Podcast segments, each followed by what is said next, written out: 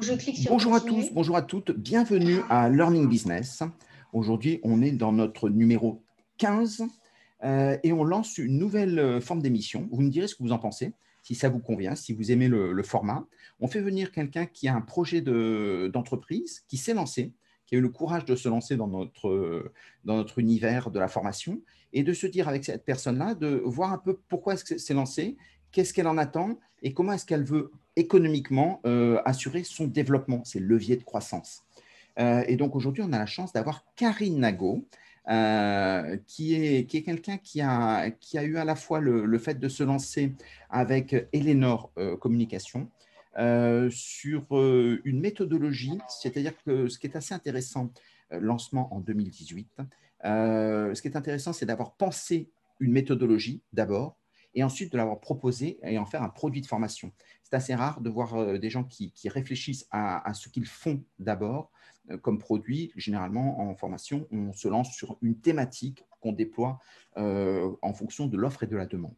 Et là, il y a une, vraie belle méthodologie. et donc, c'est pour ça que, outre, outre Karine Nago, euh, qui a eu le, qui a un, univers, et c'est pour ça que je voulais démarrer par elle. Euh, il y a une, un vrai développement économique intéressant. Bonjour Karine. Bonjour. Alors, première question, on rentre dans le vif du sujet. Euh, tu étais salarié, tu étais tranquille, tu étais sécure. Qu'est-ce qui t'a pris de vouloir créer un organisme de formation? Alors, bah, grande aventure, effectivement, que de créer un organisme de formation. Alors l'idée en fait avait euh, été, dans, mon esprit depuis quelques années et je crois que ce qui m'avait empêché de le faire, c'était la peur. Et c'est vrai que la peur, c'est un frein euh, terrible. Euh, donc j'avais enfoui ça dans, voilà, dans, dans ma tête en me disant on verra bien. Alors, euh, euh, l'idée de, rester salarié et effectivement, ça, ça, met dans une situation plus confortable et plus sûre que l'entrepreneuriat. Il y a aussi d'autres inconvénients. Euh, et, je crois aussi que le timing était le bon et que j'avais fait le tour de l'entrepreneuriat. Mais avant toute chose, le, projet de créer cette entreprise est né d'une phobie. C'est-à-dire que j'ai vécu une épreuve à travers une phobie. Et je pense vraiment que c'est à ce moment-là que, euh, alors ce n'était pas aussi clair évidemment, créer un organisme de formation, ça c'est pas, euh, voilà, j'avais pas formulé les choses comme ça, mais en tout cas faire quelque chose pour surmonter une phobie. Et euh, cette phobie, c'est la glossophobie, c'est-à-dire la peur de parler en public, puisque mon organisme, qui s'appelle donc Elénor Communication, est spécialisé dans la prise de parole en public. Et donc, quand j'ai débuté ma carrière dans la communication, euh, j'ai dû prendre la parole et j'ai euh, une phobie donc, qui s'est déclenchée et une peur panique. et cette prise de parole que je devais avoir a été extrêmement pénible, douloureuse. Et voilà, je pense vraiment que la petite graine de euh, Communication a été semée à ce moment-là.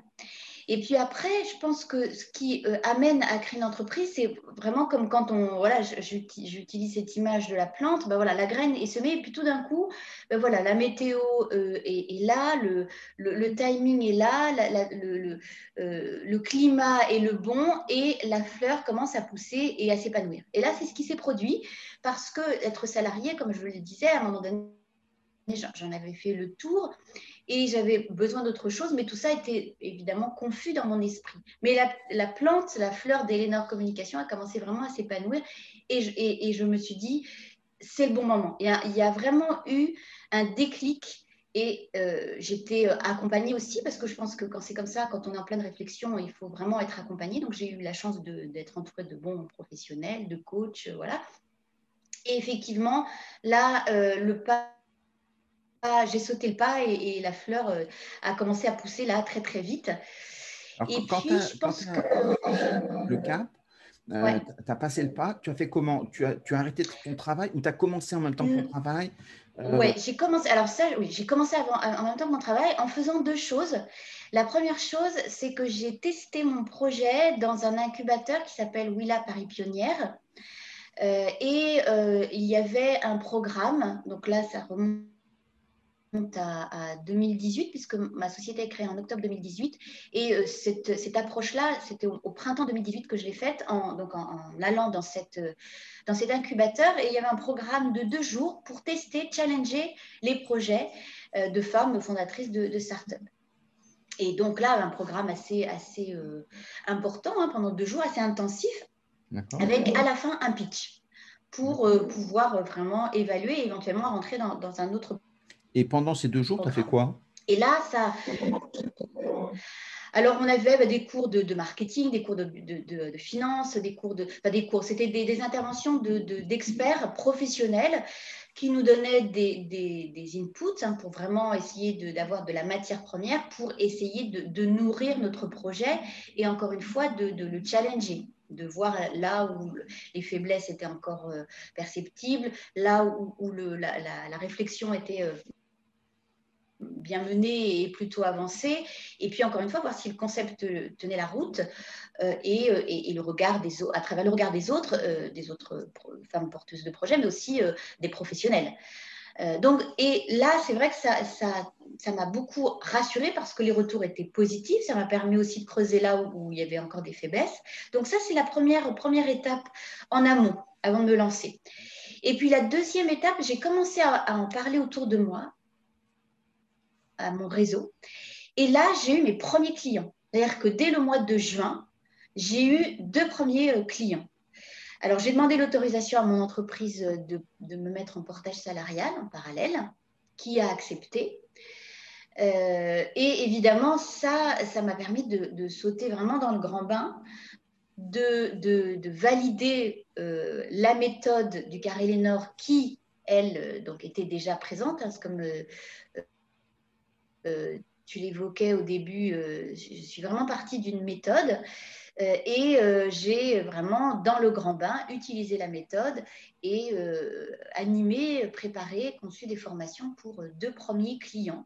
Ce qui fait que pendant l'été, j'ai pu, en effet, avec ce portage salarial, valider clairement mon projet et, me lancer à l'automne d'une manière plus sereine que si euh, j'avais tout arrêté sans, sans vraiment euh, passer par ces étapes-là qui ont été cruciales. Donc, tu démarrais avec un peu à la fois de rassurance et de trésorerie. Donc, de bonnes raisons euh, d'être plus rassuré. Oui, ouais, absolument. Et, après, comment tu as, tu as assuré ton développement? Alors là, j'ai pu aussi euh, rentrer dans la deuxième étape du programme de, euh, cet incubateur Will à Paris Pionnière, qui donc se faisait par dossier, sur, dossier, euh, en passant devant un jury, etc. Et donc, j'ai pu intégrer ce programme dans un petit groupe. donc là, c'est vrai que le fait d'être dans un, euh, dans, un espace de coworking dédié, avec d'autres porteuses de projets, avec des experts euh, en appui, ça m'a permis déjà d'être, de, rentrer de plein pied, mais sans être isolée, parce que ça, mmh. c'était une de mes craintes.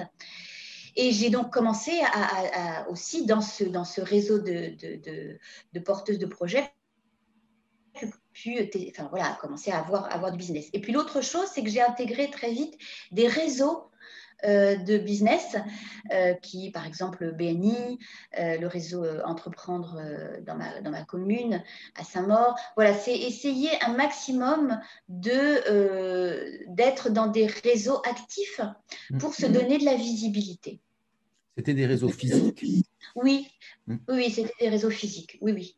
j'ai aussi fait partie d'Actionnel où j'ai pu animer un atelier. Enfin, voilà, je, je crois que le, ce qui m'a beaucoup rassurée et, qui a fait taire cette peur que j'évoquais euh, tout à l'heure, qui m'avait empêché de me lancer au, départ, c'est d'intégrer des réseaux, d'être entourée, euh, de me confronter euh, au regard des autres et surtout de me nourrir des, de l'expérience des autres et de partager mes doutes, voilà, et, et d'être en action plutôt que d'être isolée et de d'avoir une démarche qui est un peu plus, à mon sens, à l'aveugle d'une certaine façon. Ce qui est le gros problème de ceux qui se lancent, c'est d'être tout seul.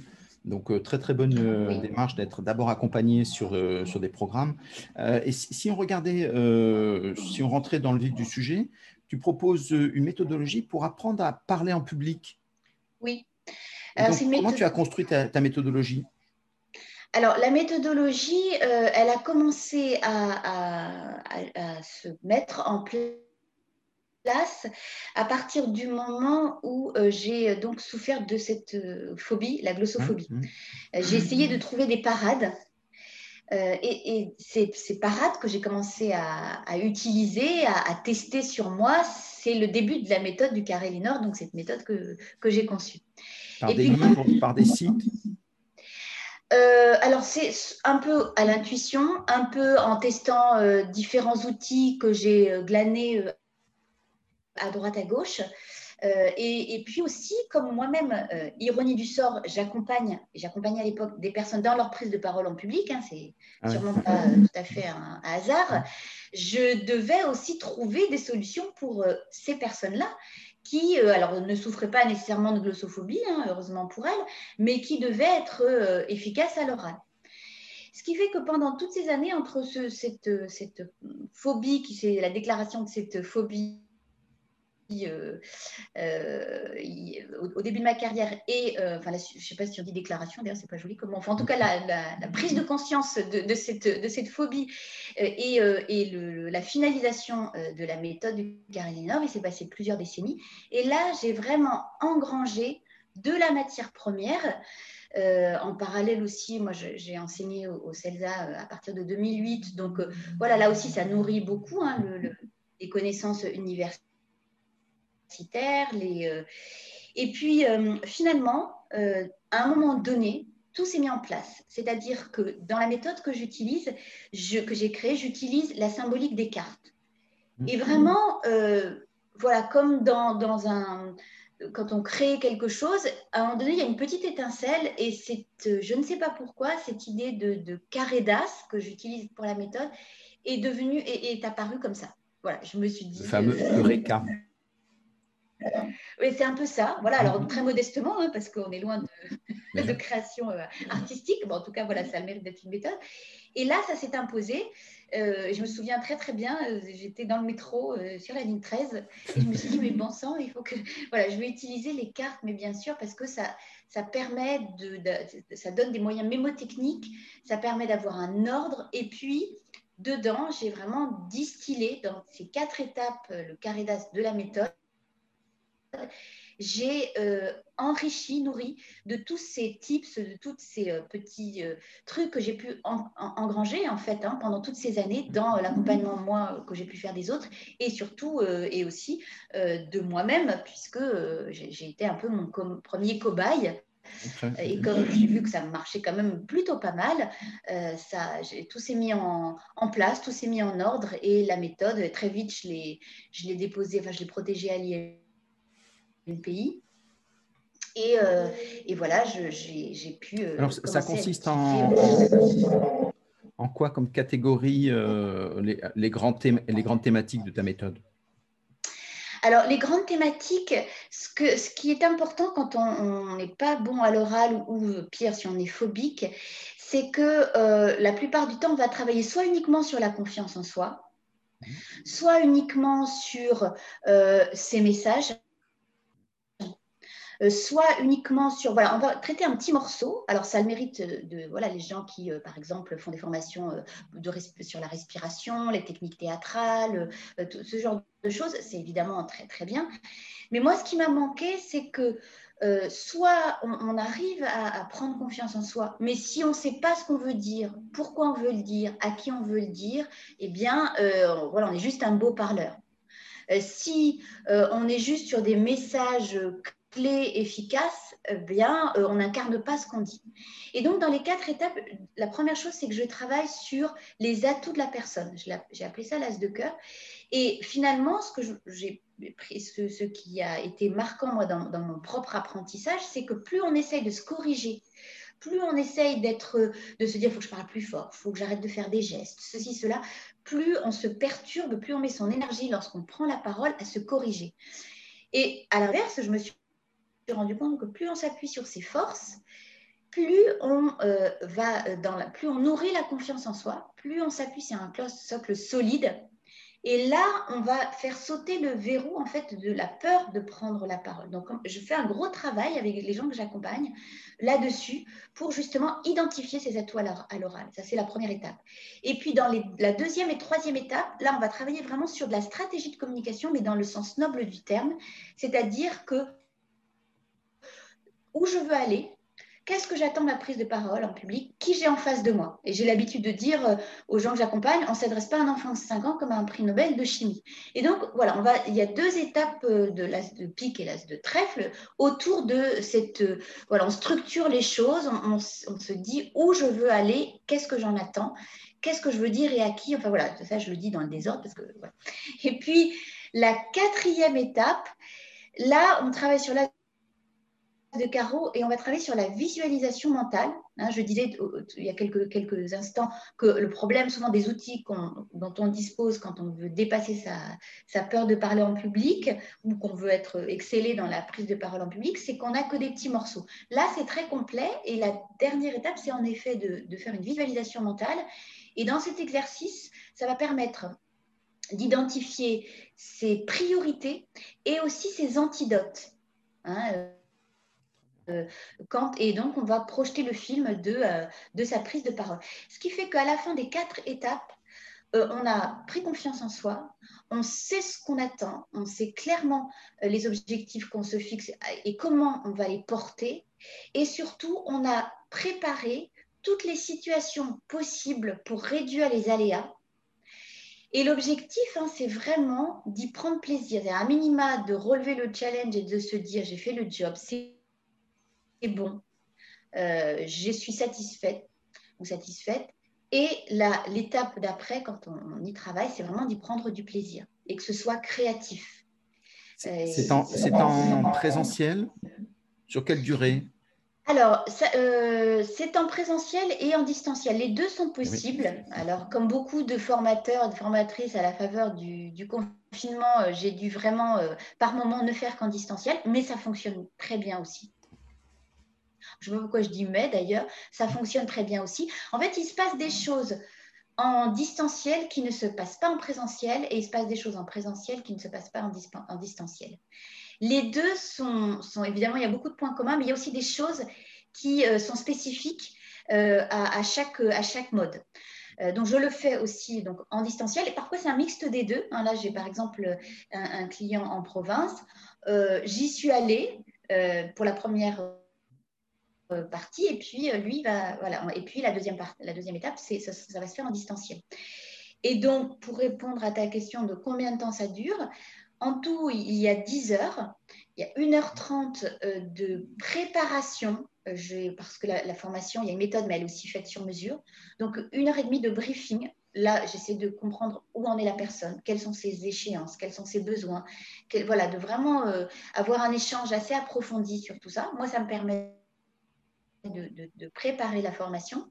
Ensuite, il y a deux séquences de 3h30 avec quelques jours d'écart entre les deux, sachant que euh, l'idée, c'est que la personne va voir la méthode et on va, la personne va la tester grandeur nature. C'est-à-dire qu'on va identifier une prise de parole réelle pour qu'on la prépare ensemble et pour qu'on se revoie ensuite dans la quatrième et dernière séquence de, des débriefings. Et là, moi, on voit comment la personne s'est appropriée la méthode, je fournis des outils pour inscrire dans le temps le progrès. Et surtout, je, donne un livrable très opérationnel sur mesure pour que la personne puisse au quotidien euh, prendre la parole d'une manière qui soit efficace et qui euh, lui permette de, bah, de, s'épanouir et encore une fois d'y prendre plaisir. Ça s'adresse qu'à des individus ou ça peut s'adresser à des entreprises? Les, alors donc c'est les deux, hein, c'est des, enfin, des individus, ça peut être d'ailleurs des particuliers, des travailleurs mhm. indépendants, des collectivités territoriales et puis des entreprises. C'est aussi bien en collectif qu'en individuel. Alors le collectif est aussi très intéressant hein, parce qu'on se confronte au regard de l'autre. Et d'ailleurs, quand on fait l'exercice de l'as de cœur, c'est-à-dire on identifie les atouts singuliers de chaque personne, tout converge, c'est-à-dire qu'on va, euh, tout les, stagiaires sont très surpris de constater que euh, on va donc faire, un, il y a des exercices et, toutes les personnes convergent vers les mêmes atouts.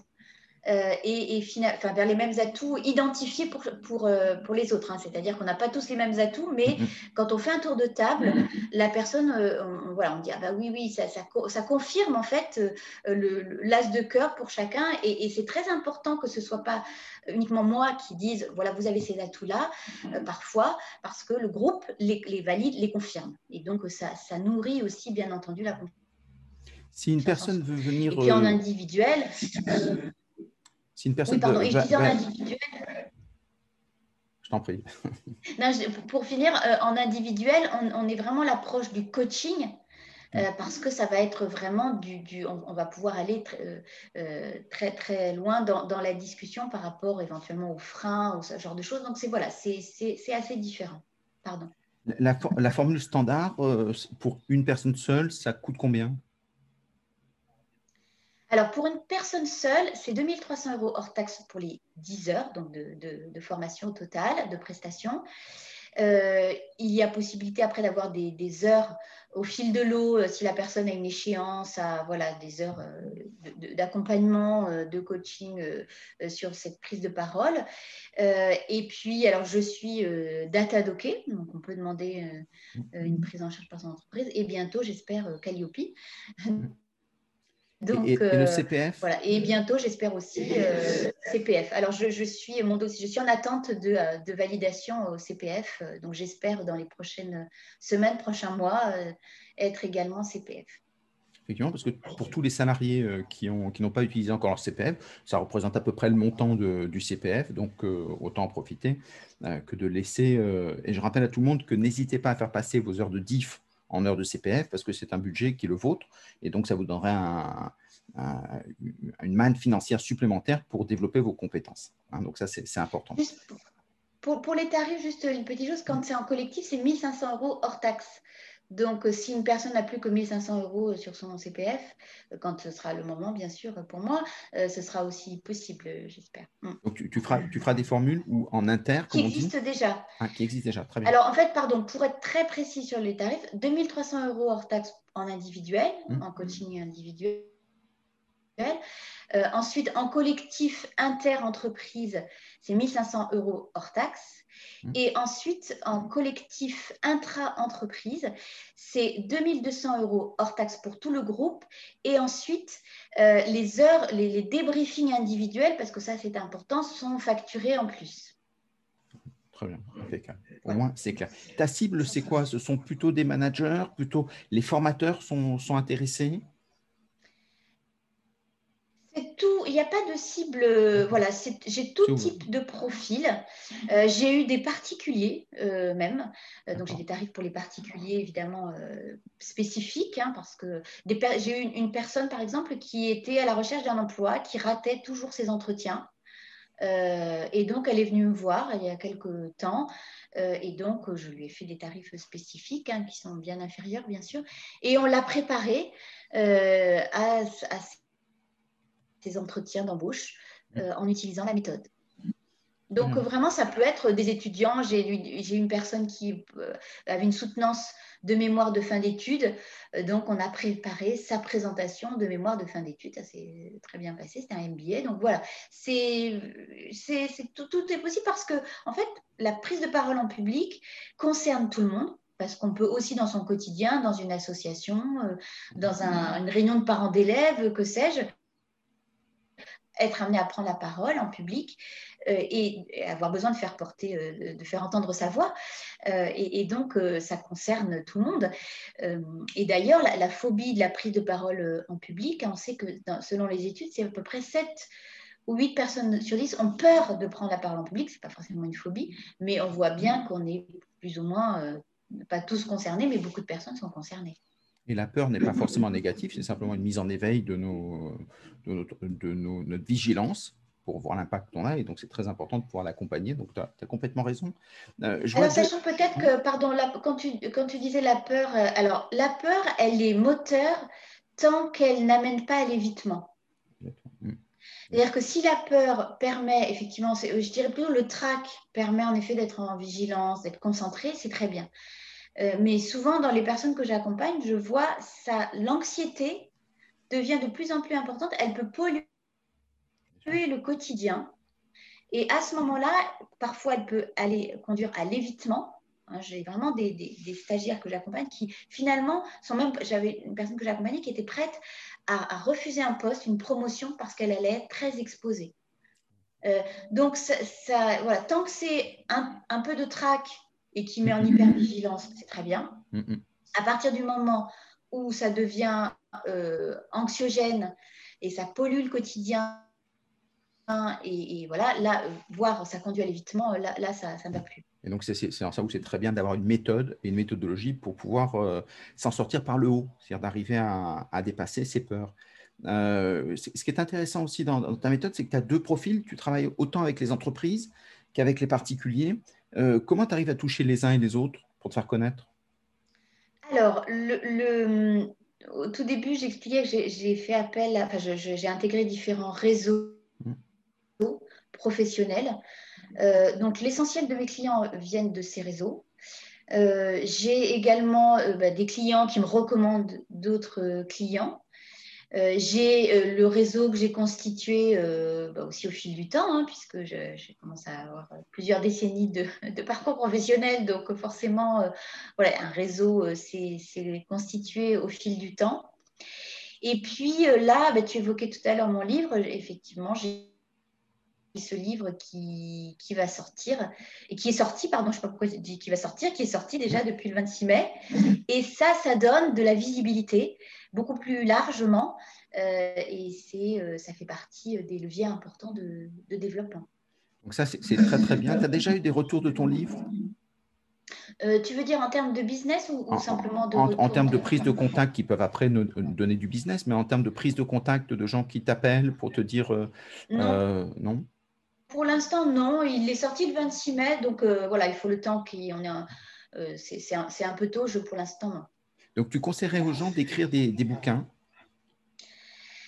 Alors, je, euh, conseillerais, en tout cas, il faut partir. C'est un peu ce ça revient pour répondre à ta question, un peu à ce qu'on disait tout à l'heure.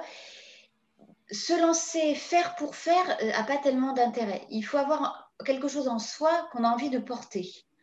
Euh, c'est pas uniquement euh, le livre est un outil euh, de communication. Mm. Euh, c'est accessoirement un outil de communication, et ça c'est très bien. Avant tout, il faut se poser la question de qu'est-ce que j'ai envie de, diffuser plus largement, qu'est-ce que j'ai envie de partager, qu'est-ce que j'ai envie de donner. Pourquoi je dis ça? Parce qu'en fait, c'est un parcours qui est quand même très difficile. Et, ça peut être assez contre-productif aussi de se lancer dans quelque chose si on n'a que des retours négatifs, si on n'arrive pas, et ça peut entamer aussi la confiance en soi, je trouve. Donc il faut vraiment euh, avoir euh, une idée forte en tête, la porter parce qu'il va y avoir, il y a quand même pas mal d'écueils. C'est pas forcément évident d'être publié.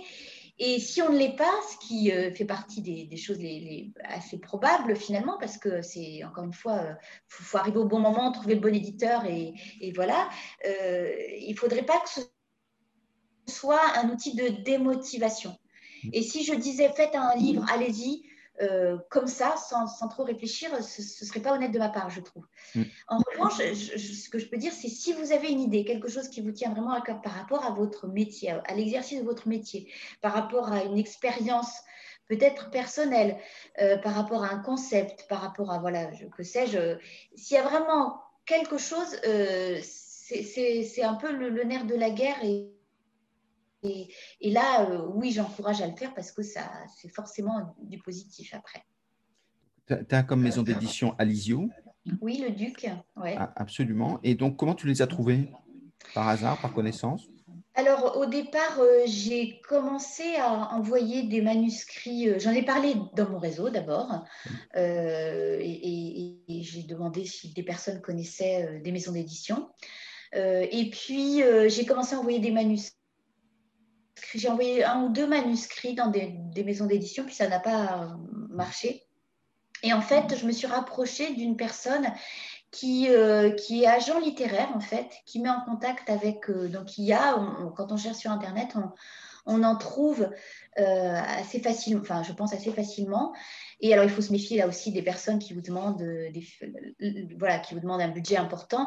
Moi, c'est une personne qui, en fait, le fait d'une manière qui met en relation, mais qui ne se rémunère pas en fait euh, tant que le contrat n'est pas signé et qui. Euh, voilà. Peut-être que, peut tu peux citer son nom.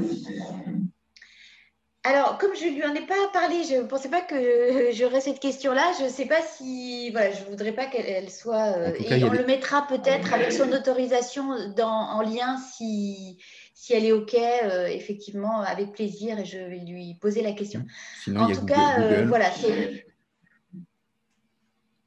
Oui, mais surtout, n'allez pas vers quelqu'un qui vous demande de l'argent en vous disant, euh, voilà, je pense qu'il faut se méfier des, parce qu'il doit y avoir aussi beaucoup de, non-professionnels dans, dans, ce milieu-là.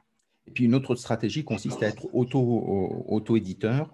il y a énormément de logiciels qui sont très bien, où on reste propriétaire de son contenu. Évidemment, la diffusion est moindre, mais on peut après utiliser Amazon, on peut utiliser des outils pour se faire connaître avec ça. Absolument, le tester d'ailleurs. Hein. Moi, je, sais qu'il y a des personnes qui ont d'abord testé en auto-édition et qui finalement, comme ça a fonctionné, ont eu des contacts avec des maisons d'édition qui les ont euh, finalement édités. Donc, c'est un bon premier pas, un bon test euh, pour euh, pouvoir voir si ça fonctionne et, se donner de la visibilité là aussi. En tout cas, bravo parce que l'outil qui est cet ouvrage est intéressant parce qu'on peut rentrer de plein de façons à l'intérieur. Il est agréable à lire. Euh, parce qu'un outil, euh, un, ouvrage, s'il est trop dense euh, ou si c'est mal écrit, etc., là, on a, on a plaisir à rentrer, il y a de jolies couleurs, même si ça n'enlève rien au contenu, mais le travail éditorial est, intéressant. Donc, j'invite tout le monde, on donnera tout, bien sûr les, tous les liens en fin de, sur une note de l'émission pour pouvoir vous abonner, donc pas de souci. En tout cas, n'hésitez pas, ça sera le roman de l'été peut-être. Hein, donc ça, ça, je ne pense pas, mais bon. avant, on peut le penser, après, on verra bien. On, on a la rentrée pour s'en apercevoir. Euh, comment tu vois l'avenir? Pour l'instant, il n'y a que toi qui interviens. Alors, j'ai fait appel ponctuellement euh, à des journalistes quand j'avais des demandes spécifiques euh, à des préparations d'interviews. et dans ce cas-là, ça nécessitait parfois d'avoir un regard croisé. Donc, j'ai fait appel ponctuellement à des journalistes pour travailler en binôme. Mm. Et la plupart du temps, je suis seule à animer mes formations. Euh, parce que, alors, ma vision des choses, c'est vraiment de faire du sur-mesure, de faire du, euh, plutôt de la, de la haute couture que du prêt-à-porter. Euh, j'ai vraiment envie de, de, pouvoir faire les choses avec plaisir. Et c'est vrai que je veux, pour l'instant, mon idée, c'est vraiment pas d'industrialiser mes formations. Je, je, pense que je veux vraiment euh, avoir beaucoup de plaisir à animer, ce qui est le cas aujourd'hui et, depuis, euh, depuis le début. Et je pense que euh, si la gestion prenait le pas sur la création, l'animation, la rencontre avec les stagiaires, le suivi, je pense que je me démotiverais assez vite. Donc, je vois les choses plutôt euh, sur un, mode euh, haute couture, si c'est possible. Euh, bien sûr, avec la possibilité, si ça se confirme, d'être au CPF, faire des ateliers collectifs. Voilà, on va en faire plusieurs par mois, ce serait, ce serait vraiment super, parce que là aussi, il y a une dynamique vraiment particulière, tout en restant en effet quand même dans cette idée de faire du, vraiment du sur-mesure. Donc euh, ça, c'est un premier point par rapport à ta question. Le deuxième point, c'est que depuis le début, je me pose la question de digitaliser une partie de la méthode. Euh, et donc, j'y réfléchis, euh, j'y ai travaillé. C'est compliqué parce que il y, a, toutes les étapes de la méthode ne sont pas digitalisables. je pense que Enfin, pour moi, je, ne pense pas que ça puisse se remplacer. Mais quand tu dis digitaliser, ça veut dire quoi pour toi? Filmer? Euh, Non, ce serait vraiment avoir des outils auto-administrés avec euh, voilà, des tutoriels, des, réponses à fournir, des, exercices à faire. Euh, en toute autonomie à envoyer. Enfin voilà, vraiment. non, parce que la vidéo, oui, bien sûr, ça c'est, il n'y a, aucun souci puisque les formations se font aussi en distanciel. Donc non, non, non c'est plus vraiment dans le la, comment dirais-je la, transmission des outils et surtout dans la mise en pratique puisque la la, troisième étape qui est vraiment les 3h30 où la personne prépare sa prise de parole, il, faut vraiment que ce soit, euh, je pense, euh, en, présentiel. Donc, euh, partiellement digitalisé, oui, sûrement, mais je voudrais vraiment faire des outils qui soient absolument pas parfaits, mais quelque chose qui correspond vraiment à, l'idée que j'en ai. Et je pense que ça, ça demande un gros budget. ça demande vraiment de s'appuyer sur de belles expertises. Et quand je serai prête, je sauterai le pas. Mais, pour l'instant, je, je, voilà, c'est à l'état de projet. Donc, ton numérique pour l'instant, ça, correspond plutôt à, Zoom Team Oui, à l'outil, euh, oui, absolument. absolument. Mais on peut faire de très très belles choses avec euh, ces outils-là. Et comme tu le disais très justement, euh, bah, c'est aussi une prise de parole en public. Et donc, c'est une façon de rentrer dedans avec des spécificités qui sont dans, euh, dans le numérique, mais qu'on retrouve aussi sur d'autres, euh, sur des petits outils, comment je fais un tutos, comment je fais des, euh, des, petites formations, des choses comme ça. C'est aussi une prise de parole en public, donc le numérique a aussi complètement cette légitimité dessus. Absolument. Donc là, es, pour l'instant, tu ciselles. Et ce qui est normal, c'est qu'au début, ben, il faut trouver un peu la façon dont ta façon euh, comme on dit dans la cuisine, c'est à ma façon. Euh, voilà, euh, donc ta façon, c'est ce qui fait toute ta personnalité. Et après, une fois que tu auras trouvé tout ce qui t'intéresse dessus, il y a une possibilité de développement, d'industrialisation, parce que derrière, il y a, plein d'outils. Ta présence numérique, c'est quoi aujourd'hui? Sur les réseaux sociaux tu... sur, les, sur les réseaux sociaux, par exemple, tu as un site peut-être? Oui, alors, j'ai un site, bien sûr, euh, Je suis assez présente sur euh, LinkedIn, sur les réseaux sociaux, un peu moins sur Instagram. Voilà, et puis euh, voilà, hein, c'est essentiellement Facebook, euh, moins parce que c'est moins ma cible. Enfin, j'ai, voilà, je ne suis pas active sur Facebook parce que euh, voilà. Après, je pense que j'y viendrai euh, parce que dans les étapes suivantes, il y a aussi l'idée de s'adresser peut-être aux étudiants, aux, qui, aux lycéens même, hein, puisque la méthode euh, est utilisable aussi par les, par les étudiants, par les collégiens, et donc probablement que, que, Facebook sera plus adapté. Alors, tu prendrais pour les étudiants Facebook?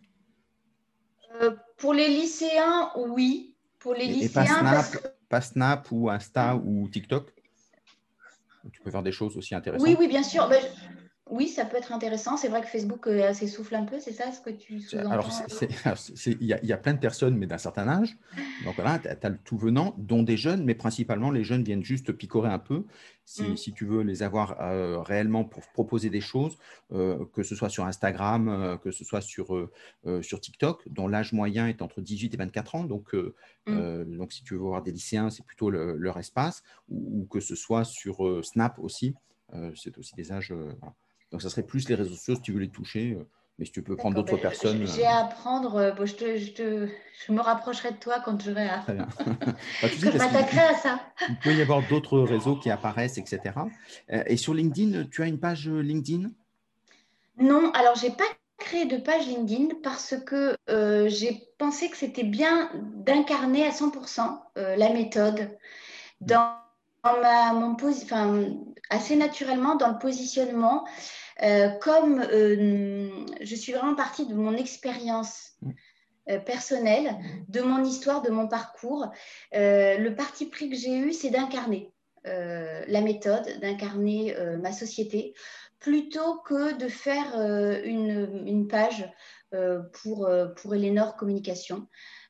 D'autant plus que j'avais effectivement la sortie de mon livre programmé et voilà, donc j'ai tout, tout, regroupé sur ma page personnelle qui est aussi euh, en même temps ma page professionnelle. Et pourquoi pas l'incarner toi en disant la, la Karine Touch? Oui, ah, ce sera un peu mégalo quand même. Hein. Voilà, on va, se calmer aussi. bon, bah, L'avantage, c'est que ça permet d'avoir une, starification ou, alors d'interroger les gens. Ça peut être aussi l'occasion de, sur une chaîne YouTube que tu mets sur LinkedIn euh, ou sur des podcasts que tu mets sur LinkedIn, d'interroger des gens pour leur dire euh, quelles sont les problématiques que vous rencontrez euh, ou, en quoi ils ont profité de ça et leur donner peut-être des petits grains j'ai commencé à le faire euh, sur mon site euh, internet euh, et j'ai commencé à interviewer des journalistes parce que je trouvais que c'était intéressant d'avoir leur, regard. Mmh. donc j'ai interviewé trois quatre journalistes qui voilà, qui, à qui j'ai demandé en effet des conseils. C'était plus des, petites pastilles, des, des, vidéos de conseils, le conseil de journalistes quand on a à faire des interviews. Donc j'avais démarré ça. Je le reprendrai parce que c'est en présentiel pour le coup euh, et j'avais fait une, petite série comme ça d'interviews euh, sur lesquelles j'avais euh, un peu communiqué. Et l'idée, c'était effectivement d'avoir ce, regard de professionnel sur, sur la prise de parole en public. Mais pourquoi pas, en effet, des des stagiaires qui pourraient faire un retour d'expérience, c'est en effet une bonne idée ou des comédiens, ou des gens comme ça, si tu restes sur le côté professionnel, tous ceux qui ont l'usage de la parole, des formateurs, des conférenciers. Il y a une association française des conférenciers euh, que je ne connais pas bien, mais qui, en tout cas, ils existent. voilà. Et, donc, euh, ça vaut peut-être l'occasion de, les interroger et de nourrir ton écosystème. Euh, et, c'est mieux de le mettre sur une page parce que les gens, quand ils vont venir, qui te suivent sur ce que tu produis, sur une page, ils ont ton historique. Et c'est plus propre pour eux dans le, dans le suivi de ce que tu fais. Alors que s'ils suivent ton fil d'actualité, finalement, il y a une, actualité qui pousse l'autre, que ce soit toi ou celle des autres. Et donc, au final, sur une page, ça permet d'avoir ton identité avec ce que toi, tu as trouvé de bien à raconter. Euh, soit tu, présentes seul avec ton, ce qu'on appelle une ligne éditoriale, euh, mais après, tout est bon et c'est intéressant de redonner la parole aux gens parce que même si c'est très modeste, il y a plein de gens qui trouvent que ce que tu fais est vraiment intéressant et donc ils sont prêts à le dire. Et c'est se priver de cette, euh, cette, énergie positive qui font que les, autres vont se dire euh, bah, ça me parle ou pas d'ailleurs. Euh, et si ça ne me parle pas, bah, je passe à autre chose. voilà. En tout cas, c'est. D'accord, Bonne idée. Ouais, absolument. Je vais y réfléchir. Et donc, si tu te vois dans, dans trois ans, tu te vois à faire quoi que tu ne fasses pas aujourd'hui euh, bah, j'évoquais tout à l'heure effectivement les étudiants et euh, euh, les, lycéens. On le voit aujourd'hui avec le grand oral.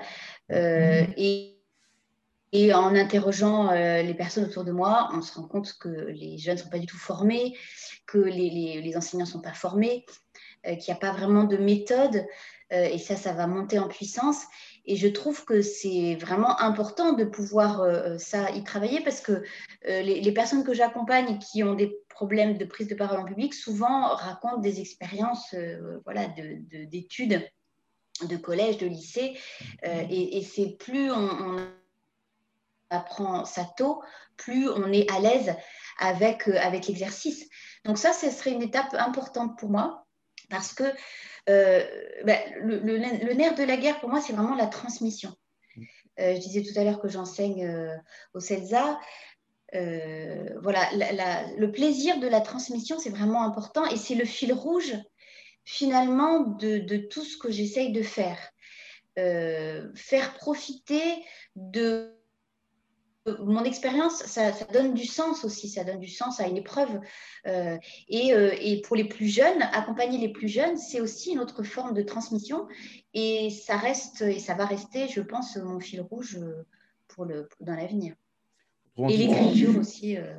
Tu gardes ton produit et tu, tu, cherches des cibles différentes pour élargir ton produit. Est-ce que tu as une stratégie d'enrichissement de ton produit? Je dirais par exemple prise de parole en public, ça peut avoir du sens pour euh, euh, professional branding, par exemple.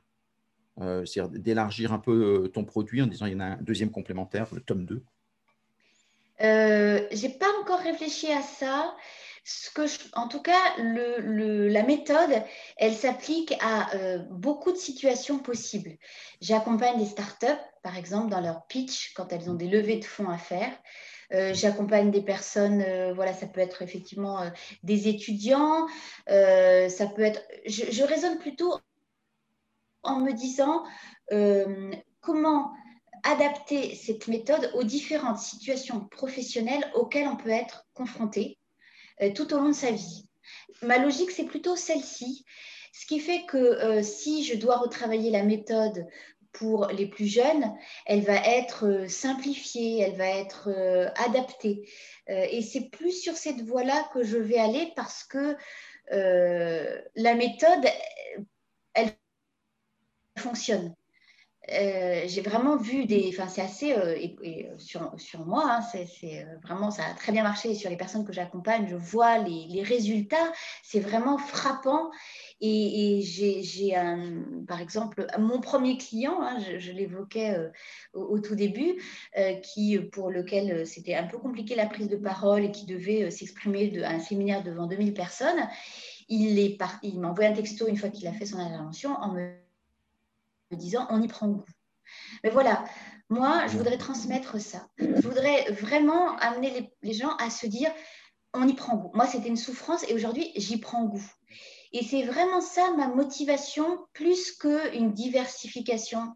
Euh, c'est plus décliner la méthode, l'adapter, en faire un outil euh, qui soit le plus pratique possible pour que les gens euh, y prennent goût. Et c'est ça vraiment mon moteur. Ton territoire, c'est quoi? C'est Paris? C'est la France? C'est la francophonie? C'est la francophonie. J'ai un client qui m'a qui m'a demandé de, les faire en, de faire les formations en anglais. Donc, je vais l'étape d'après aussi euh, m'y préparer et ça va demander une petite mise à niveau, mise à niveau quand même, je pense, euh, en anglais, parce qu'il y a des subtilités dans, dans la formation qui sont quand même un peu plus compliquées là. Sinon, je, bouge dans toute la France, je me déplace dans toute la France, euh, et puis la francophonie, euh, euh, pourquoi pas. Ce qui est la limite de ton, développement, c'est-à-dire qu'en fait, comme c'est très au départ dans cette période de construction, c'est très centré sur toi, plus tu te déplaces, plus tu animes, moins tu vas pouvoir assurer le développement. comment tu vois le, ce type de, de problématique? Tu dis, ah oui, oui, absolument. Tu arrives au bout en disant finalement, j'ai un petit chiffre d'affaires qui me convient, je, vis avec ça, ce qui n'est pas du tout une critique et, c'est formidable. Ou est-ce qu'à un moment, euh, ça, va être problématique pour moi? Je, vais euh, former des formateurs à ma méthode. Euh, parce que ben, quand, ne serait-ce que pour le CPF, lorsque pour la certification, euh, il faut que euh, les personnes euh, soient, au moment de, des, jurys, au moment de, l'oral de, certification, il faut que les, jurys soient formés à la méthode pour pouvoir jurer, pas jurer, mais pouvoir juger de, son, de sa bonne acquisition. Donc, l'idée, c'est de commencer à former des personnes pour pouvoir, euh, le cas échéant, euh, en effet, euh, démultiplier plus largement.